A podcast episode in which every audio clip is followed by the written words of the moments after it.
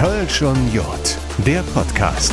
Diese Kölsch und Jod-Folge wird präsentiert von Spektakolonia. Hier spielt die Musik. Ja, und die Welt des Podcastes, sie dreht sich weiter und auch die nächste Folge Kölsch und Jod, der Podcast, geht hiermit an den Start. Hallo zusammen, egal wo ihr uns hört, im Auto, im Büro, im Urlaub vielleicht. Von einigen von euch habe ich schon gehört, dass unser Podcast beim Kochen oder beim Bügeln gehört wird. So oder so. Danke fürs Anhören und danke fürs Interesse. Mein Name ist Dominik Becker. Der Podcast von den Kölner Stadtanzeiger Medien, also Audio, Print und Online, widmet sich heute ja so ein bisschen einem musikalischen Thema, das man so eigentlich eigentlich nicht wirklich erwarten würde. Ähnlich wie in der Folge mit den Jungs von Cat Balloon Casalla, wenn kölsche Bands auf einmal neben internationalen DJ-Stars auf Festivals spielen. Ja, da treffen heute zwei Musikwelten aufeinander und zusammen, die auf den ersten Blick gar nicht zusammenpassen, mutmaßlich. Die Protagonisten aber, sie machen es, dass es zusammenpasst und das Ergebnis ist wirklich beeindruckend. Klassische Musik, ein Orchester trifft auf eine kölsche Band.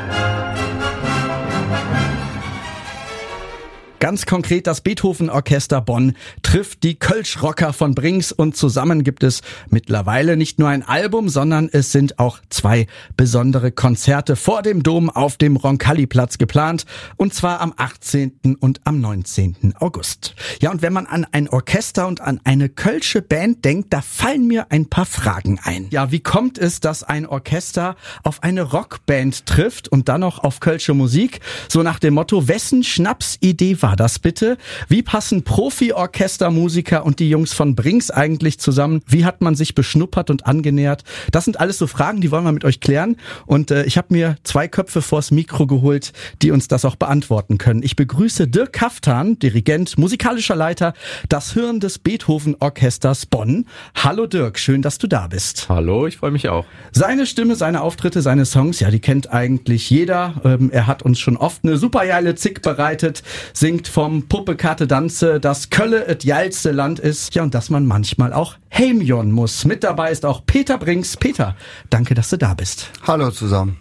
Ja, fangen wir doch mal vorne an. Äh, wer hatte die Idee, dass die Band Brinks auf das Beethoven-Orchester trifft? Dirk, Peter, erzählt. Also bei uns hatte die Idee der Christian. Der Christian ist Bonner er lebt in Bonn, der kannte Leute aus dem Orchester. Ich weiß jetzt gar nicht, ob der die schon kannte vorher, Dirk, das kann ich jetzt gar nicht sagen. Nee, das ging tatsächlich, es ist so eine Art von, von Schwarmintelligenz. Ähm, der Christian kannte bei uns aus dem Team jemand aus der Orchesterleitung, unsere äh, Verwaltungsleiterin Anke Staus und den Orchesterdirektor Michael Horn. Die haben uns dann irgendwie mal zusammengebracht, weil ich kam nach Bonn und war auf der Suche nach äh, Partnern, auch nach ungewöhnlichen Partnern, nach Projekten, die so ein bisschen über den Tellerrand gehen.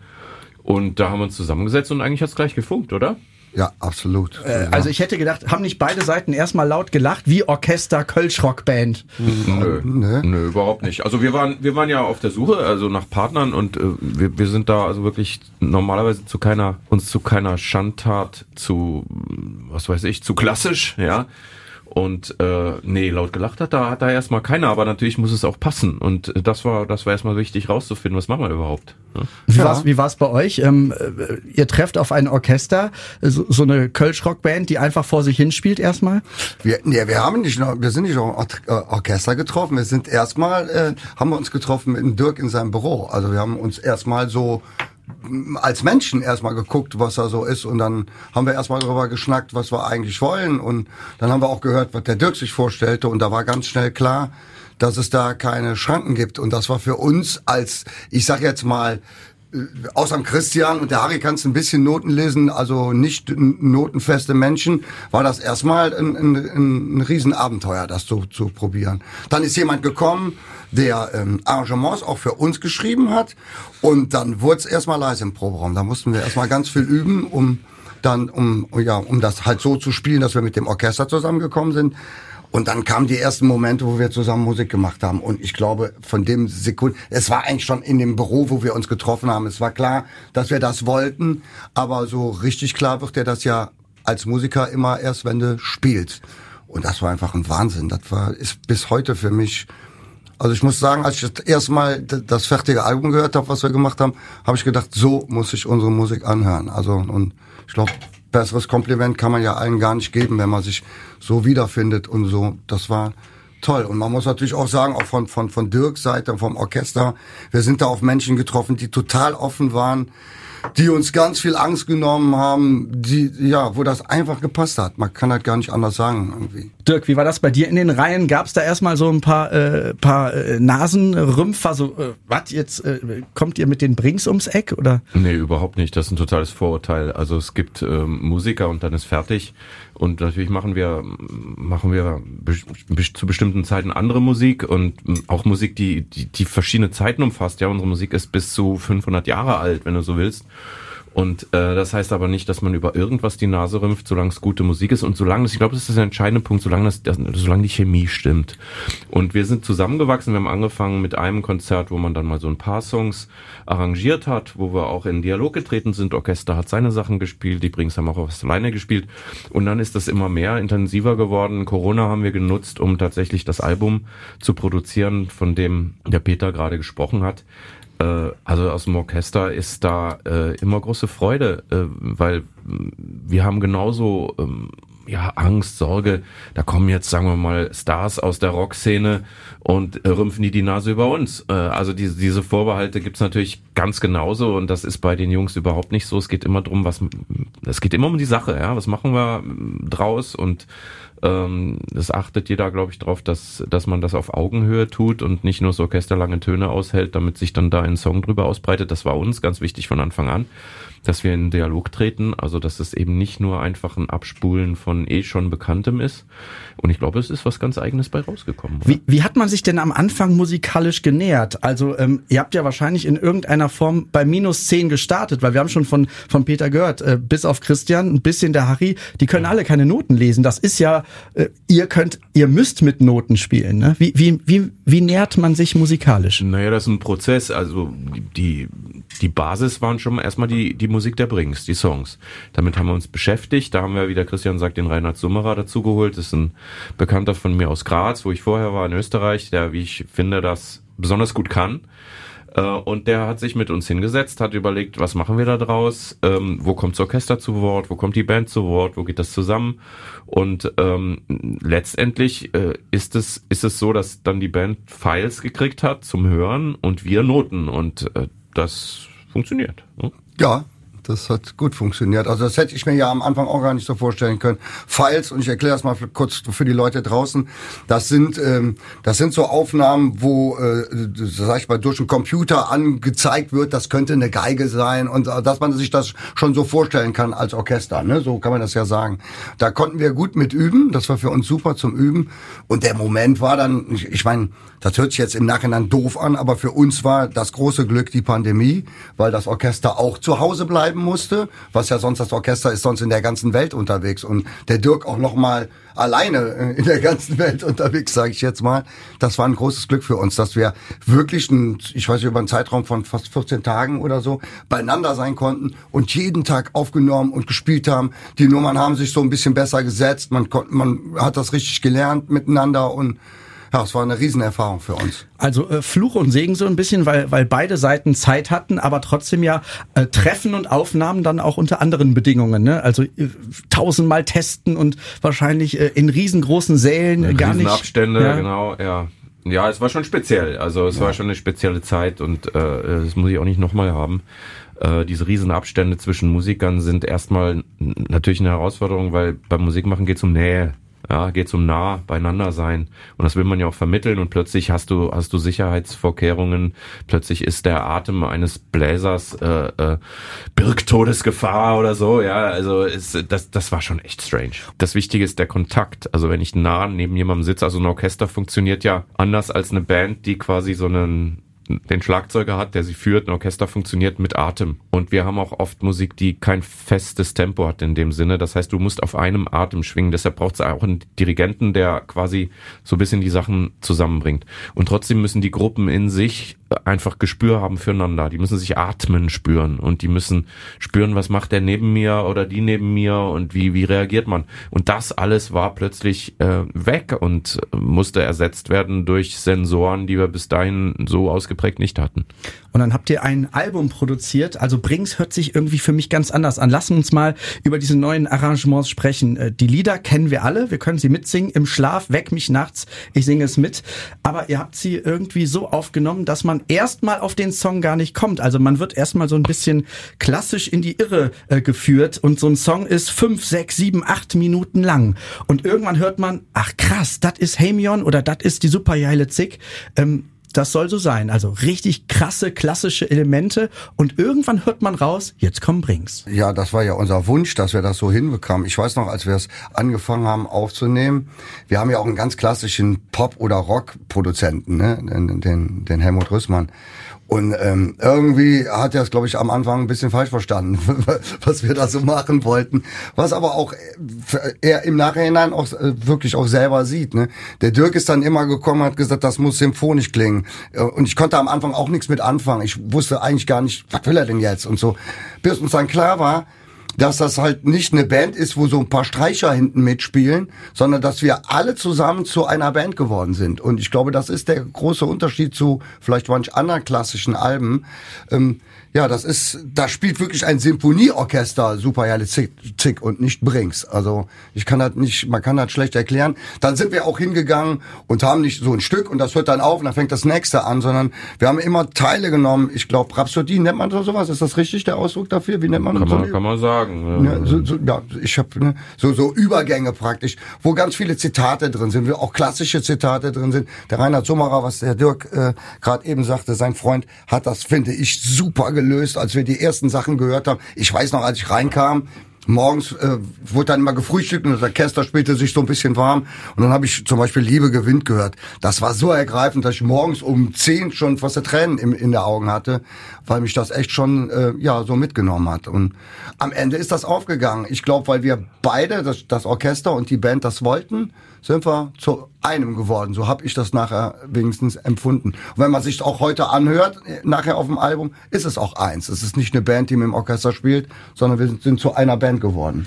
Äh, wie ist das zu erklären musikalisch, ähm, äh, Dirk? Dieses, dieses Heranführen an den Song, diese ersten zwei, drei, vier Minuten zum Teil, wo man den Song noch gar nicht so richtig erkennt. Also ich würde es Dialog nennen. Ähm, Dialog zwischen verschiedenen musikalischen Welten und ähm, das ist ja zum Teil auch neu komponierte Musik. Das sind Überleitungen, Einleitungen und das ist ein, ist ein verbindender Dialog, also eine echte Brücke glaube ich. Ja, und es sind richtig starke ja, Songs geworden, die vorher natürlich schon schon stark waren, aber die einen richtig mitreißen. Songs, die man kennt, Songs, die man ähm, aber nochmal neu kennenlernt. Und ihr habt gesagt, das gehört auf die Bühne. Und da habt ihr euch gedacht, wir gehen vor den Dom oder neben den Dom auf den Roncalli-Platz. Ähm, ist das ähm, ja nochmal eine neue, eine andere Motivation, neuer Nervenkitzel mit so einem Orchester dann im Rücken oder um euch herum? Also mir wird jetzt gerade so auf die Stelle nichts Geileres einfallen als dieser Platz. Ne? Also so äh, als Kölsches, also als Kölscher Junge, sage ich jetzt mal. Ne? Ich habe äh, so viel geile Sachen da gesehen. Ich habe die Föß in den 80er, 90er Jahren da gesehen. Ich habe jetzt die letzten Konzerte von den alten Föß da gesehen. Äh, Lady äh, äh Smith Black, Black Mombasa habe ich da gesehen. Irgendwie wie, ich weiß als, äh, als ähm, wie heißt er nochmal hier, der Präsident aus Südafrika.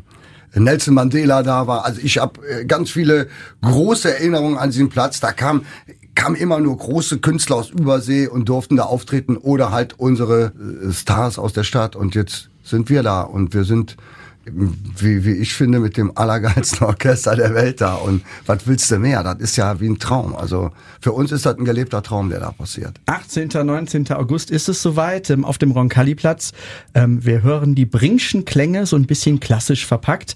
Wie groß ist der Aufwand für so ein Orchester, das alles auf eine Bühne zu packen? Ihr braucht ja Platz, ne? Das ist schon ein recht großer Aufwand. Ja, wir brauchen Platz und wir brauchen vor allem einen Sound. Und das ist für uns, die wir normalerweise unplugged spielen in Sälen ohne Strom, äh, also mm, nur mit Licht, ähm, ist, ist das schon was, was Besonderes und auch eine Herausforderung. Man ist erstmal so ein bisschen ausgeliefert, weil normalerweise haben wir unseren Klang in der Hand oder ich kann das auch formen. Und jetzt ist der Toningenieur da und ähm, muss, äh, ja, muss, muss seinen Job machen. Ne? Ja. Das ist also logistisch. Ich krieg das jetzt mit. Die, äh, die, das Orchester hat ja genauso wie wir Backliner und so Jungs, die das aufbauen.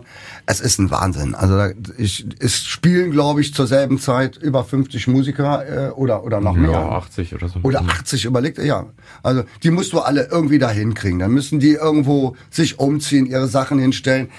Alleine so eine Frage. Das war jetzt bei den letzten Meetings. Stell mal vor, es wäre jetzt mal.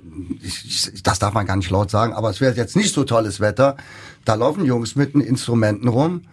Da gehen manche Leute zwei Leben für arbeiten, was die kosten. Wenn du das überhaupt dann mit zwei Leben bezahlt bekommst. Also das ist, da machst du dir ja keinen Kopf drüber. Dann ist Wind oder Witterung was ganz äh, Wichtiges. Eine Mikrofone. Wir denken, ach, da gibt dir mal ein paar Anklemmmikrofone. Da sagen die, nee, nee, Moment, so geht das nicht. Wir haben ganz viel dazu gelernt.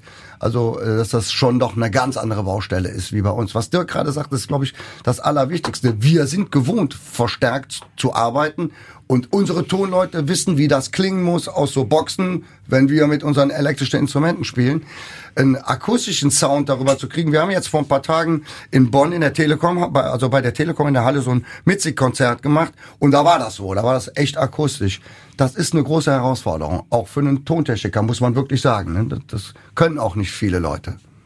Hat man das vorher irgendwie gelernt? Ist das auch jetzt eine Erfahrung, weil es vielleicht nicht zum ersten Mal macht? Äh, was meinst du? Ja, die, dieser, dieser Sound, diesen Sound kreieren auf, live auf der Bühne, ähm, während die Brings-Jungs ja irgendwie ähm, über die Boxen transportiert werden müssen. Ihr ja dann auch. Wir müssen auch transportiert werden und natürlich sind wir dann gut wenn wir so klingen, wie wir klingen. Also wenn wir einen natürlichen Klang äh, äh, produzieren, der dann eben den Kontrast zur, zur Band bietet oder auch die Unterstützung der Band, je nachdem. Das hat natürlich ich als Dirigent in dem Fall nicht so in der Hand wie sonst. Es ist ein bisschen schwieriger. Also, das heißt, du, äh, du, du gibst so ein bisschen ich, äh, akustische Macht ab, mehr oder weniger, oder? Nein, wir haben einen sehr guten Tonmeister. Das ist auch eine schöne Zusammenarbeit. Ich werde dann auch in, der, in dem Soundcheck ich viel hören, lass mal spielen und wir feilen da dran rum, bis uns das gefällt. Aber das ist natürlich eine Komponente, die normalerweise bei uns äh, äh keine so große Rolle spielt. Wie lang wird denn äh, gefeilt? Wie lang äh, probt ihr normalerweise vorm Konzert oder Soundcheck-mäßig? Normalerweise? Wenn alles läuft, so eine halbe Stunde. Es gibt sowas, das nennt sich Line-Check. Da wird geguckt, ob alle Kanäle laufen, ob alles äh, technisch in Ordnung ist. Und dann hast du immer noch mal so zwei, drei Sachen, die du anspielst, um ein gutes Gefühl zu kriegen. Aber das sieht natürlich jetzt hier ganz anders aus. Dann haben wir noch was ganz anderes. Wir haben, wir wissen, den Dom im Rücken, im wahrsten Sinne des Wortes. Und auch mit Messen. Und ich sage jetzt mal, ich glaube, so Brings ist so bei den katholischen Klicken in der Stadt nicht unbedingt immer so freundlich angesehen. Sag ich, ich sage das jetzt mal so nett irgendwie. Und äh, ja, du hast halt den Dom im Rücken. Und die müssen da eine Messe machen. Und äh, da muss man wieder still sein. Dann leben, dann ist da drum bewohntes Gebiet. Man kann halt auch, nicht äh, Soundcheck ohne Ende machen. Das kommt alles beieinander. Es ist nicht so einfach. Also wir werden jede Minute brauchen, die wir da zur Verfügung haben. Da muss man ja auch gucken, irgendwie, wir haben jetzt auch nicht äh, wochenlang Probenmöglichkeiten mit dem Orchester. Ich glaube, wir proben zweimal. Also wir, wir proben in Bonn im, im Brückenforum. Da wird dann alles auf, aufgebaut, dass wir mal sehen, dass das technisch alles funktioniert. Und da muss man das auf der Bühne halt äh, das ich, was du eben gesagt hast, ist, glaube ich, die größte Herausforderung ist, dass Dirk das nicht so unter Kontrolle hat, wie er das sonst unter Kontrolle hat. Und das würde mich natürlich auch ein bisschen nervöser machen. Das ist ja klar. Wenn du eine, eine andere Situation hast, das ist immer, das muss man immer ausprobieren. Aber wir haben so viele gute Leute da rum uns rum, dass ich mir da eigentlich gar keine Sorgen mache. Die Band Brings kennt große Konzerte, ihr äh, kennt ähm, wichtige große große Auftritte. Jetzt wird alles irgendwie äh, zusammengepackt. Trotzdem ist es wahrscheinlich für euch als Orchester auch nochmal was ganz Besonderes, oder? Das ist was sehr Besonderes. Vor allem ist es auch schön, wenn ein Projekt so aufgeht. Das weiß man ja nicht, wenn man zum ersten Mal zusammensitzt. Was wird da draus? Und passt das? Und machen wir das nochmal? Wenn das so aufgeht und wir dann jetzt hier als Bonner quasi als feindliche Übernahme in die Stadt Köln einfallen, ähm, das, das ist schon, das ist schon toll. Ja, er nennt das feindliche Übernahme. Euch ist das völlig wurscht, euch ist das egal. Ne? Also ja, ich habe da auch keine Angst vor. Ich habe zwei Bonner in der Band. Also ich kann ja immer sagen, so wir sind äh, mit mit einem mit einem Bein stehen wir immer auf äh, irgendwie auch in der anderen Stadt. Bonn ist für uns auch äh, das Brett, was ihr irgendwie hier und da, wo euch eine Kerbe hin hinhaut, äh, viele Konzerte gespielt. Da kommt jetzt eine besondere Kerbe zu, beziehungsweise zwei. Ne? Ja, ja, absolut. Das werden ich wir, wir nehmen das auf. Also mit, mit Fernsehen und mit Ton und so. Das soll was. Äh, ich ich weiß, dass es für uns was ganz Großes ist. Das ist ein großer Abschnitt in unserer Anführungsstrichen Karriere. Das ist, äh, das ist mindestens genauso wichtig wie als wir das erste Mal ins Stadion gegangen sind oder so. Das ist was ganz Neues für uns und eine musikalische Herausforderung. Wir haben, wie gesagt, viel gelernt. Wir haben viele neue, nette Menschen kennengelernt, muss man echt sagen. Und das ist es schon wert gewesen. Dirk, bist du, ähm, du hattest mir, glaube ich, ähm, vor ein paar Monaten mal erzählt, du warst eh schon Brings-Fan oder bist noch mehr Brings-Fan geworden. Wie war das? Ich habe tatsächlich, äh, ich kam direkt aus Österreich nach Bonn und äh, habe die Musik der Brings nicht gekannt. Okay. Ich oute mich jetzt, ja. Muss man und, ja auch. Nicht. Äh, hab, als wir zusammensaßen, äh, tatsächlich auch erstmal die Menschen kennenlernen wollen. Und dann habe ich das angefangen zu hören und bin Brings-Fan geworden, weil ich tatsächlich finde, dass das authentische Musik ist, die, die von innen heraus äh, ganz, ganz ehrlich mit voller Emotionen und vielen Geschichten, die zu erzählen sind, was zu sagen hat. Und äh, das, das ist, glaube ich, auch das, was bei unseren Musikern so gut ankommt, dass, dass die Jungs ähm, authentische, uneitle, ehrliche Musiker sind. Und äh, deshalb bin ich auch Brings-Fan. Das ist ein Lob, das hört man gerne, Peter, oder? Wow, ja, freue ich mich sehr drüber. Klar, höre ich das gerne. Schön. Ähm, seid ihr auch musikalisch noch mal ein bisschen reifer geworden? Was heißt reifer geworden? Also ich, ich glaube schon, dass wir ähm, ja, reifer geworden kann man jetzt vielleicht nicht sagen, aber wir, wir, wir haben da Sachen erlebt, die wir vorher einfach nicht kannten. Das würde ich echt ja so sagen. Und auch eine Arbeitsweise haben wir da erlebt, die wir so nicht kannten. Also das ist, da wird man mal ganz anders gearbeitet. Ne? Das ist ja aber auch, ist ja auch logisch. Ich meine, ich bin ja sozusagen so äh, nicht der Dirigent, aber doch, ich bin schon der Dirigent, auch ein bisschen bei uns auf, auf, auf äh, bei uns auf, auf der Bühne.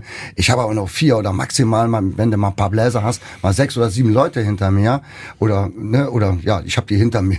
Dirk hat's ja vorsichtig, steht ja andersrum. Und das ist eine ganz andere Arbeitsweise. Also man muss anders miteinander umgehen, bei, wenn man mit so vielen Leuten äh, spielt. Und, und so, ein, so ein Orchester, ich kann das gar nicht sagen, das ist so, das, wenn das anfängt zu, zu, zu spielen, fängt es an zu leben, das ist so wie, äh, wie so ein Tier, was du vorher noch nie gesehen hast, wo du denkst, boah, was hat denn das für Farben, wie bewegt Das hat ja sechs, weißt du, was ich meine? So war es für uns. Für uns war es wie, als hätten wir eine neue Gattung erfunden, äh, gefunden. Dirk, das da war kommt, was Neues. Dirk, da kommt eine erfolgreiche äh, Kölsche Band an und von denen kann nur einer Noten lesen. Hast du gedacht, was ist denn mit denen los? Oder? Nö, überhaupt nicht. Nee? Also ich habe selber in meiner Jugend viel äh, Pop- und Rockmusik gemacht und Jazz und da geht's auch, äh, Notenlesen ist ja hauptsächlich etwas, um um Dinge zu reproduzieren, um das festzuhalten, ja, um, um zum Beispiel Musik zu spielen, die die 200 Jahre alt ist, sonst könnten wir das ja nicht heute noch hören. Wir haben die damals Musik gemacht in dieser Zeit. Und ähm, erstmal ist das an sich ja keinen Wert äh, ob ich Noten lesen kann oder nicht. Noten lesen brauche ich für ganz bestimmte Arten von Musik und für andere Arten von Musik brauche ich es eben nicht. Aber es wäre doch vielleicht jetzt, äh, Peter, es wäre doch die Möglichkeit, jetzt mal mit dem Notenlernen anzufangen, oder? Ganz ehrlich, ne, als wir angefangen haben, so zu arbeiten, habe ich das vielleicht auch ein, äh, nicht vielleicht, ich habe sicher ein Stück bereut, dass ich das nicht kann, weil du bist da schon aus dieser Welt raus. Ne? Also wenn der große Vorteil ist, der Dirk, der würde, dem würde ich jetzt von irgendeinem Stück, der Dirk spielt auch sehr gut Klavier, schickst du ihm die Noten, ohne dass er das jemals gehört hat. Er spielt es. Kann er sich da hinsetzen ja. und das, sehr wahrscheinlich hört das schon, wenn er es liest, nehme ich mal an. Dann hört man, ich weiß jetzt nicht, ich kann das ja nicht. Aber auf jeden Fall muss es nicht hören. Ich muss das immer hören und lernen. Also ich, was der Vorteil ist, wenn ich den Song einmal kann, dann kann ich ihn auch. Also dann, ich muss auswendig lernen. Was, was willst du anders machen? Und das muss jetzt zum Beispiel auch mein Bruder mit dem Bass. Der muss diese ganzen Übergänge und dieses ganze Zeug, wo normalerweise, wir haben jetzt mit dem Bassisten aus dem Orchester gespielt und der spielt auch in elektrischen, der kann auch elektrischen Bass spielen und der spielt das mal eben so vom Bass, irgendwie, der das da so runter. Stefan muss es lernen, ne? Das ist was anderes. Aber äh, es, es, hat noch keiner zu viel geübt. Also, ich wollte gerade sagen, man lernt ja auch im Alter nicht aus, ne? Nee, gar nicht. Und es gibt ja auch bei uns auch das Sprichwort, wer probt, fällt den Kollegen in den Rücken. Das tun wir in dem Falle dann gerne.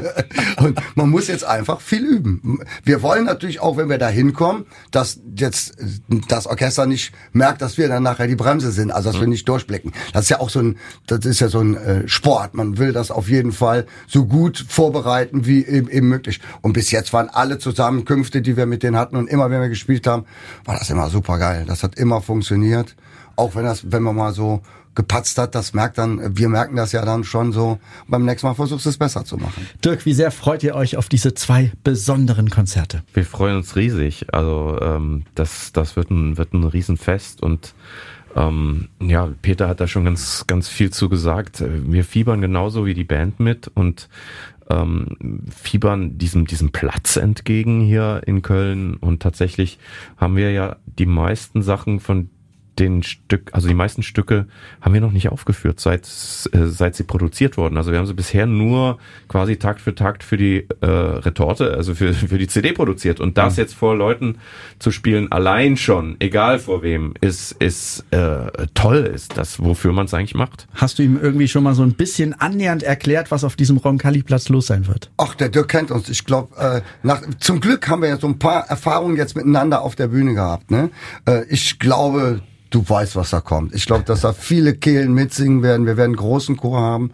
Wir werden einfach einen schönen Abend haben. Und irgendwie, Dirk sagt das ja gerade, irgendwie ist das auch die Geburt von dieser langen Schwangerschaft. Irgendwie jetzt kommt endlich das Elefanten. Eine Erlösung fast. Die ne? Erlösung, ne? ja. genau. Wie bei Elefanten. Das, der dauert ja auch so lang. Kommt's jetzt und dass wir jetzt uns das endlich, ähm, oder dass wir das endlich vor, vor, vor, vor Leuten aufführen können. Und ich glaube jetzt mal ganz ehrlich, am Ende ist, ob Ostern, Weihnachten, ist, am Ende ist Karneval. Wir sind ja in Köln. Was willst du mir erzählen? Die werden all singen. Die werden, wenn wir ein gutes Wetter haben, wird das ein schöner, zwei schöne, fröhliche Abende. Aber äh, Peter Brings darf Wetter nicht in den Mund nehmen. Ich erinnere mich an ein Konzert. Ähm, lassen wir das lieber, oder? Ja, genau. Ja, in diesem, in diesem Fall sollte dann wirklich mal die Sonne scheinen. Ich glaube, das haben wir auch verdient nach all den Jahren. Brings zusammen mit dem Beethoven Orchester ausbauen. Dirk Kaftan war da, der ja, der Dirigent, der Leiter, das musikalische Hirn vom Orchester. Vielen Dank, dass du dabei warst. Sehr gerne. Und die Stimme, das Gesicht der Band Brings. Peter Brings, vielen Dank, dass du hier in dieser Podcast-Folge mit dabei warst. Ja, freuen wir uns sehr darüber. Vielen Dank. Ich bin mir sicher, das werden zwei ganz besondere Konzerte am 18. und am 19. August. Und das war's schon wieder. Eine neue Folge Kölsch und Jod, der Podcast, ist rum, ist vorbei. Mein Name ist Dominik Becker und ich verspreche euch, wir hören uns wieder. Kölsch und Jod, der Podcast. Diese Kölsch und Jod Folge wird präsentiert von Spektakolonia. Hier spielt die Musik.